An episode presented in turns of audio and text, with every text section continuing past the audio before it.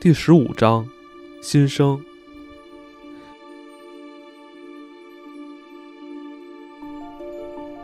天一亮，我们就练习。天空清澈澄明，我们等待曙光出现就开始了。那时，我们能看见自己的呼吸凝成水汽，闻到夜色残留的气息。我们每天早上都在同一时刻开始。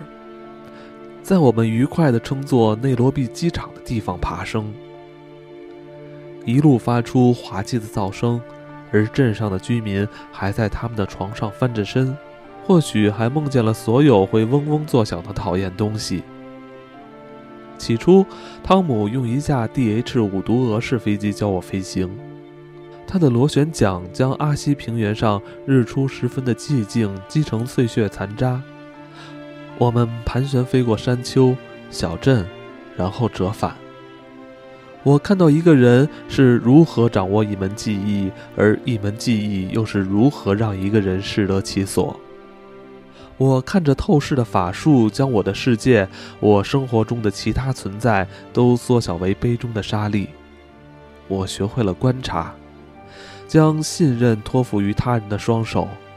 我还学会了四处游荡。我学会了每个梦想的孩子都需要知道的东西，不管那条地平线多么遥远，你都能到达。这是我很快就学到的东西，但其余大多数东西则要难学得多。汤姆·布莱克从未教过别人飞行，除了飞行用的简单机械设备外，他要教的那些知识都无法用语言表达。尽管我们都能准确无误地拼写，并准确无误地说出，但直觉与本能依旧是神秘的存在。汤姆就拥有这两者。当这个伟大飞行员的时代和伟大船长的时代一样终结之后，飞行员们一个个都被列队前进的发明天才——钢铁齿轮、黄铜转盘、细丝电线——挤到了边上。这些东西镶嵌在白色的面板上，虽然呆傻，却能说明什么？有一天，我想人们会发现，所有的飞行知识都只是依赖一块仪表盘，而不是飞行的信念。有一天，群星会熟悉的像通往人们家门口的地标建筑、弯道和路边的山丘。有一天，飞行时代将会来临。但到那个时候，人们已经忘记了该如何飞行，他们只是机器上的乘客，而经过严格训练的机器操纵员则对贴着标签的按钮倒背如流。在他们的脑子里，天空、风向和天气变化的知识就像虚构事物般微不足道。当人们再次回忆起双桅帆船的年代，会怀疑双桅是不是古代海洋或者古代天空的意思？只相信这个，汤姆说，别的都不信。他指的是指南针，仪器会出差错。如果你飞行的时候必须看着你的飞行速度表、高度计和飞行指示器，那么你就不会飞行。你就像那些只有读过报纸才了解自己观点的人一样，但不能质疑指南针。你的判断永远都不可能比他的指针更精准。他会告诉你你该去哪里，其他的事就看你了。在五毒蛾飞机上有耳机，但是汤姆从来不用。当我坐在后驾驶舱里，作为一个摸索的初学者，忧心忡忡地怀疑自己熟悉缰绳和马灯的手脚究竟能否适应飞机。那时，汤姆要是用耳机稍作提示，工作就会变得简单很多，但他从没有这样做过。他将耳机线卷起来，远远地放在够不着的角落。他说：“如果每次你出错的时候都由我告诉你哪里做错。”那没什么好处，你自己的聪明智慧会告诉你的，速度感、高度感和感知错误的能力都会随之到来。如果他们不来，那就他们的到来归功于他。再没有比他更谨慎的飞行员，也没有比他更随意的飞行员了。飞机震耳欲聋的轰鸣从不会打击他的自信。他的身材并不高大，但他的姿态有种镇定、值得信赖的意味，让他显得比从事其他工作时更为高大，也比他驾驶别的飞机时显得更加专业。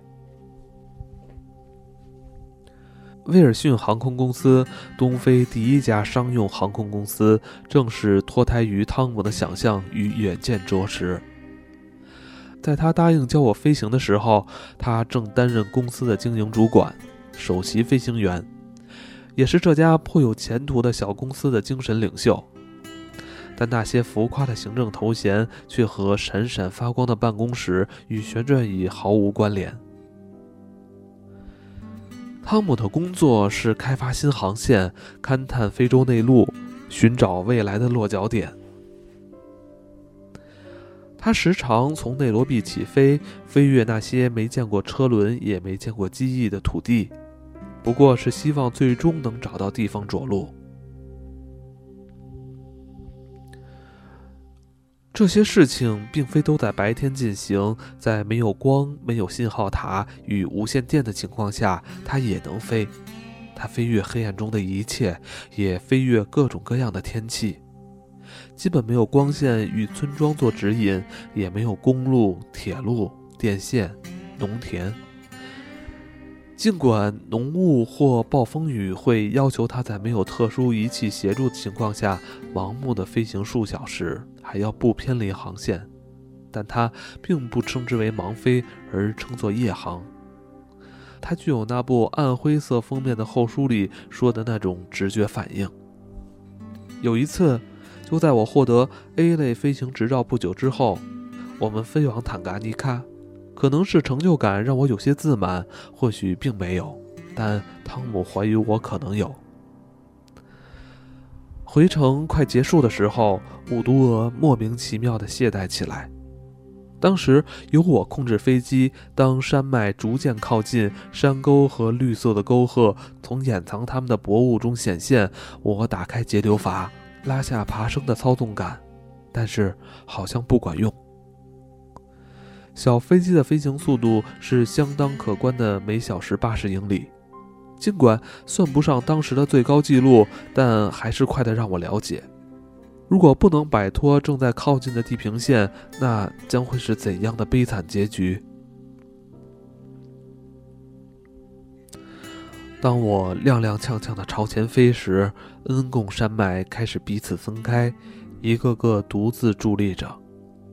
看来越加壮观，沟壑也变得更深。继续拉操纵杆，继续打开急流阀。我很镇定。绝大多数的初学者，我想可能都已经有点手足无措了，但是我没有。汤姆当然也没有。他像个打瞌睡的人似的，一动不动地坐在我前面。你只能将节流阀打开到这个程度。操纵杆也只能拉到这个角度，但如果你的飞机对此没有反应，你最好想点别的法子。五毒蛾没有在升高，它在下降，而且还在加速。它像被火光催眠的飞蛾一样，向着毫不退缩的山丘笔直地撞去。我能感觉到它机翼上的重量，这重量正在压着它坠落，它无法抵抗这力量。汤姆一定也察觉到了，但他纹丝不动。当你可以从驾驶舱里看清树枝，看清和你手掌差不多大的石块，看清沙地上的绿草逐渐变稀转为黄色的边界，还能看见风拂过树叶，那你已经靠得太近，你近的连思考都嫌太慢，对你毫无用处。如果你还能思考的话。螺旋桨的声音被困在岩石与飞机之间，然后汤姆从位置上直起身来，接过操控工作。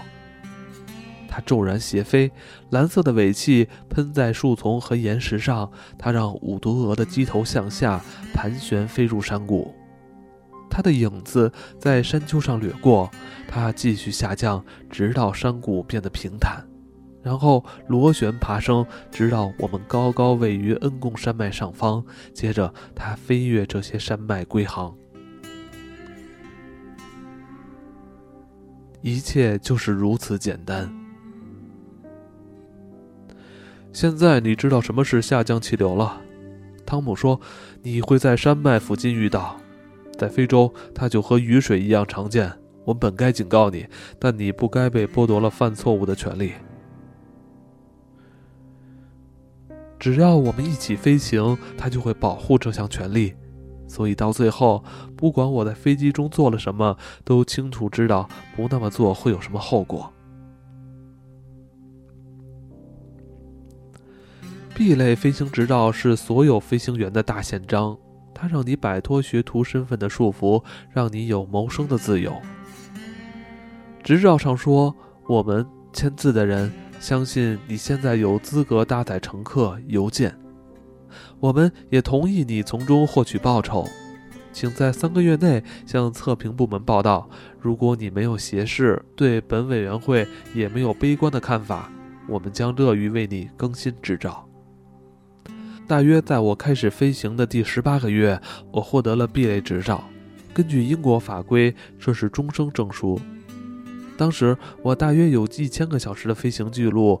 如果我的视力在准备飞行测试的过程中变得不符合要求，一定是因为我多花了一两百个小时买手书籍研究航行。这些书的作者好像一遇上单音节的词就不会说话了。这些作者说的一切都响亮、清晰、合理，但他们坚信一个理论，认为真理比放射物质还珍惜。如果太容易得手，市场就会供过于求，持有者会变得一贫如洗，永恒真理的精华会像酬金一样随意分发。我过去的生活一直涉及很多体力活儿。在我生活的国家，很多人都耕种着自己最新开垦出来的土地。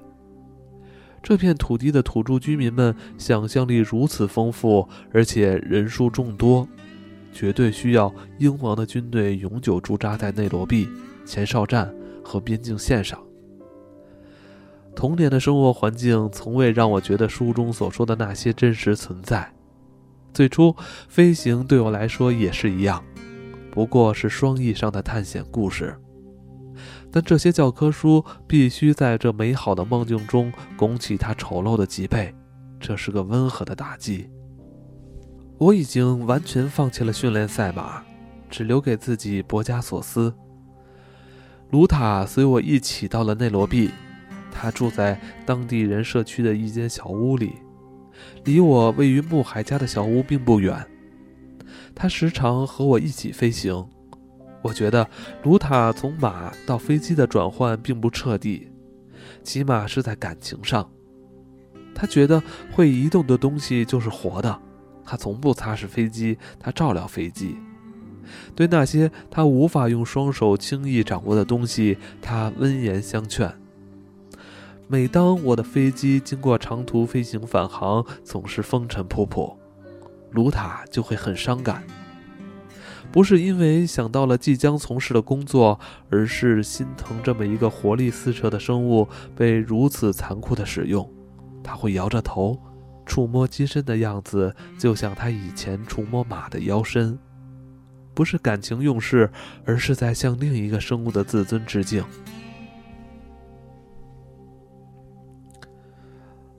从事照顾飞机的工作只有一个月。卢塔就已经有了一群小跟班，索马里人、纳迪族朋友，还有寸步不离跟着他的吉库尤小孩。我对他的话表示怀疑，他并不是愿意屈尊的人，但也永远不会降格做出炫耀的举动。无论如何，他对新工作的热爱都是完全真挚的，而且。尽管面对内罗毕物质主义横行与愤世嫉俗的大环境，他都保持着正直的节操。他从未离弃自己孩提时代的信念，我想这些信念也从未离弃他。在汤姆离开威尔逊航空为英格兰的福奈斯公爵飞行之前，我们会在傍晚碰头，共饮一杯。或是共进晚餐，谈论着我们的飞行以及上千件其他的事。当时我还是未签合同的自由飞行员，主要搭载邮件、乘客、狩猎团的补给和其他任何需要运送的东西。而汤姆依旧为推动内陆的开发事业而辛勤忙碌。我们经常在破晓后离开内罗毕机场。汤姆或许转到阿比西尼亚，我则飞往英属苏丹、坦噶尼卡、北罗德西亚，或者其他任何有人花钱雇我去的地方。有时候我们隔两三天才会碰面，那时就会有很多的谈资。我记得卢塔在这些场合的样子。送来饮料或是晚餐，尽管只懂一点点英语，但依旧静静留在桌边，不像个仆人，也不像位朋友，倒像是活生生的家庭守护神，如铜像般静默，也同样全知，同样博学。非常奇怪，卢塔这个纳迪战士与汤姆布莱克这个英国飞行员之间有一个特殊的共同点。笼统说来，可称之为预知力。汤姆并没有受到超自然的天气，而卢塔，不管他是不是非洲之子，并非巫术的信徒，但他们都很敏感，能感知到那些对他们影响深刻的事情正在降临。至今，我依旧记得一个例子，这例子时常出现在我脑海，频繁的让我深受其扰。许多那时候住在肯尼亚的人，或是现在依旧住在那里的人，都记得丹尼斯·芬奇哈顿。事实上，全世界都有人记得他，因为他属于全世界，他代表的文化也属于全世界。尽管我觉得伊顿和牛津会为他的确切出处有所争论。曾有人为丹尼斯著书立说，以后也还会有人写到他。如果还没有人这样说过，那以后也可能会有人说。丹尼斯是个从未有过丰功伟绩的伟人，这种说法不仅庸俗，而且错得离谱。他是个从不自视甚高的伟人。第一次遇见他时，我大约十八岁。尽管他在非洲住了数年，只不过是断续的在那里停留，却已经赢得了最优秀白人猎手的盛名。他有一副为英国体育界称羡的体格，也曾是名一流的板球手。他是个学识渊博的学者，却比没受过教育的男孩更不懂得卖弄。就像那些满脑子想着人性弱点与千帆过尽后产生厌世情绪的人，丹尼斯同样会对人类深恶痛绝，却在乱世间发现诗情画意。至于魅力，我想丹尼斯自创了这个词汇，只是意义稍有不同，时至今日依旧如此。那是一种智慧与力量并存的魅力，融合了迅捷的直觉和伏尔泰式的幽默。他会朝世界末日抛媚眼，我想他也确实这么做了。关于他的死，我要讲的故事非常简单。让我颇感欣慰的是，为纪念他，《伦敦泰晤士报》上刊载了这么一句话：在一个如此坚强而才华横溢的人身上，一定还具有些别的特质。从某种意义上来说，也确实如此。他具有的，或者该说是散发的，是一种能启发人心的力量，散发着对生之庄严的确信，有时甚至流露着寂静无声的沉着。我经常和他一起飞行，他驾驶的飞机是他用船从英国运来的，并在内罗毕机场装上了双翼、安定翼和脆弱的轮子。丹尼斯的飞机也是五毒俄式，他刚开始学习飞行，所以并不算行家里手，但他轻易就能对一切都很快上手，运用在飞行上也一样有目共睹。就像他参加游猎，或者在情绪低落或高涨时背诵惠特曼的诗句。一天，他让我和他一起飞沃伊，当然，我一口答应了。那时候，沃伊算是个小镇，但其实不过是些铁皮小屋而已。它位于内罗毕东南偏南的地方，深陷大象之乡。那是一块地处干旱地区的干燥地带。丹尼斯说：“想尝试些从未有人做过的事情。”他说他想试试，看能不能用飞机侦察大象。如果可以，他认为猎人们会愿意为这项服务支付很多费用。这对我来说是个好主意，甚至堪称激动人心。我满怀激动地将这个消息告诉汤姆。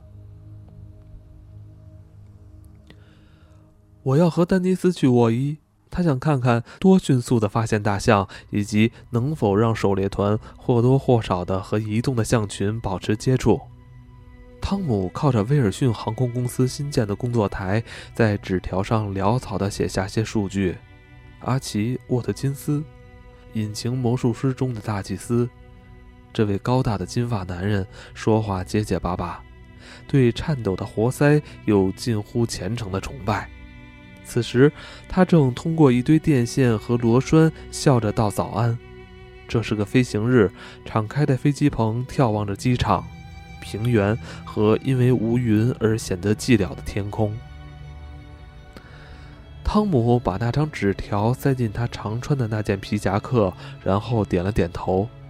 听起来很可行。从某种程度上来说，一旦你找到，就会发现大象的数量比你能降落的地点还要多。我想也是，但这似乎值得一试。丹尼斯的主意永远都值得一试。无论如何，我们正准备飞往沃伊，然后回来。降落不会有什么难度。如果这方法行得通，应该能赚很多钱。想想那些为了大象而到这里的人，还有他们花在这件事上的时间，还有……我知道，汤姆说，这是个很棒的主意。他离开工作柜台，走出飞机棚大门。他一动不动地在那里站了大约一分钟，然后走回来。明天再去吧，白瑞尔。因为天气，不是，天气没问题，但还是明天再去，好吗？我想可以，如果你让我这么做的话，但我不知道这么做的理由。我也不明白。但一定有。确实如此。当我回到穆海家的小屋，补写最近几天的飞行日志，丹尼斯丢下我，独自飞往沃伊。他带上了他的吉库尤仆人，先飞蒙巴萨。他在海边有个住处。降落的时候，他的螺旋桨被一块珊瑚碎片刮碎。他打电话向汤姆要一个备用螺旋桨。汤姆派一位当地的机械师送了一个过去，尽管丹尼斯向来坚称不需要帮助。无论如何，新的螺旋桨还是安装好了。第二天，丹尼斯和基库尤仆人再次起飞，折返回内陆，飞向沃伊。他们到达的那天傍晚，汤姆和我在穆海家一起吃晚饭。他既不沉默，也不阴郁，但不愿多提丹尼斯的事。我能感觉到，汤姆是觉得自己阻止我去沃伊的行为有些愚蠢。不管怎样，我们谈论着别的事情。汤姆在考虑回英国去，所以我们考虑这事一起讨论。第二天，我在自己的小屋里吃午饭，像往常一样由卢塔负责烹饪。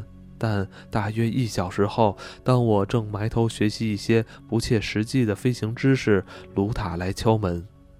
敲门声很羞怯，他进门的时候也显得很羞怯。他看来思绪万千，但无话可说。